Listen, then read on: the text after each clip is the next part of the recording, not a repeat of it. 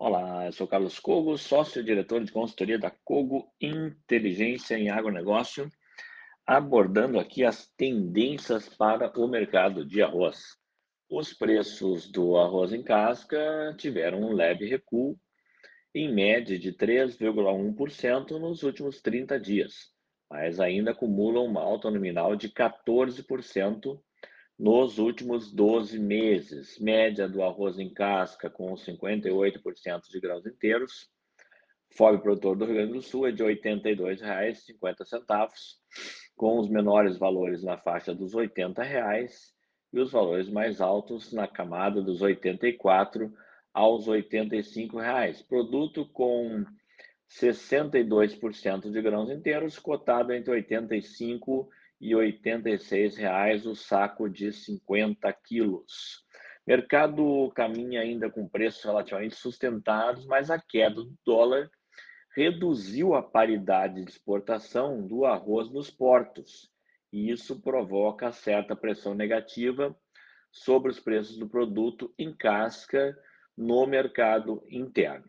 Entretanto, como já vemos destacando nas últimas semanas, com a confirmação da menor produção doméstica de arroz desde 1998, a tendência é de cotações sustentadas nos próximos meses, com um viés de recuperação para os preços no período de entre safra, que normalmente ocorre no Brasil a partir dos meses de julho e agosto de cada ano. A safra brasileira de arroz de 2023 já está com a sua colheita encerrada estimada em 9,9 milhões de toneladas, um recuo de 8% em relação ao ano anterior. E está abaixo até mesmo do consumo doméstico, que está estimado em 10,2 milhões de toneladas de arroz base casca. As exportações continuam em bom ritmo este ano.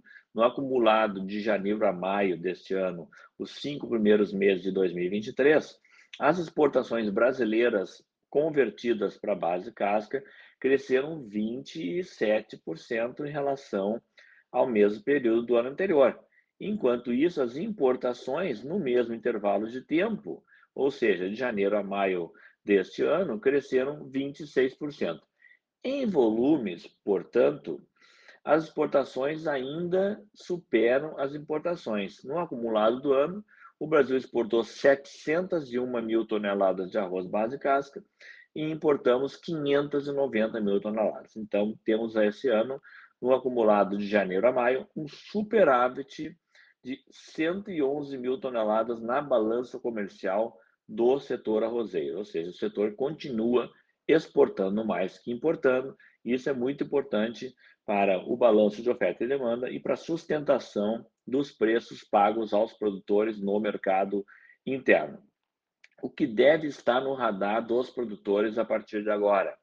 A taxa de câmbio que está em queda no Brasil e pode continuar reduzindo no curto prazo a paridade de exportação nos portos, o fluxo das exportações e das importações ao longo dos próximos meses, que vai determinar o tamanho é, do ajuste entre oferta e demanda e o ponto em que o mercado começará a sentir uma oferta escassa no segundo semestre desse ano, já que a expectativa, que tem que estar no radar também, é de uma nova redução de estoques de passagem de arroz na virada de 2023 para 2024. Lembrando que essa parceria entre a Corteva AgriScience em arroz e a Cogo Inteligência em agronegócio.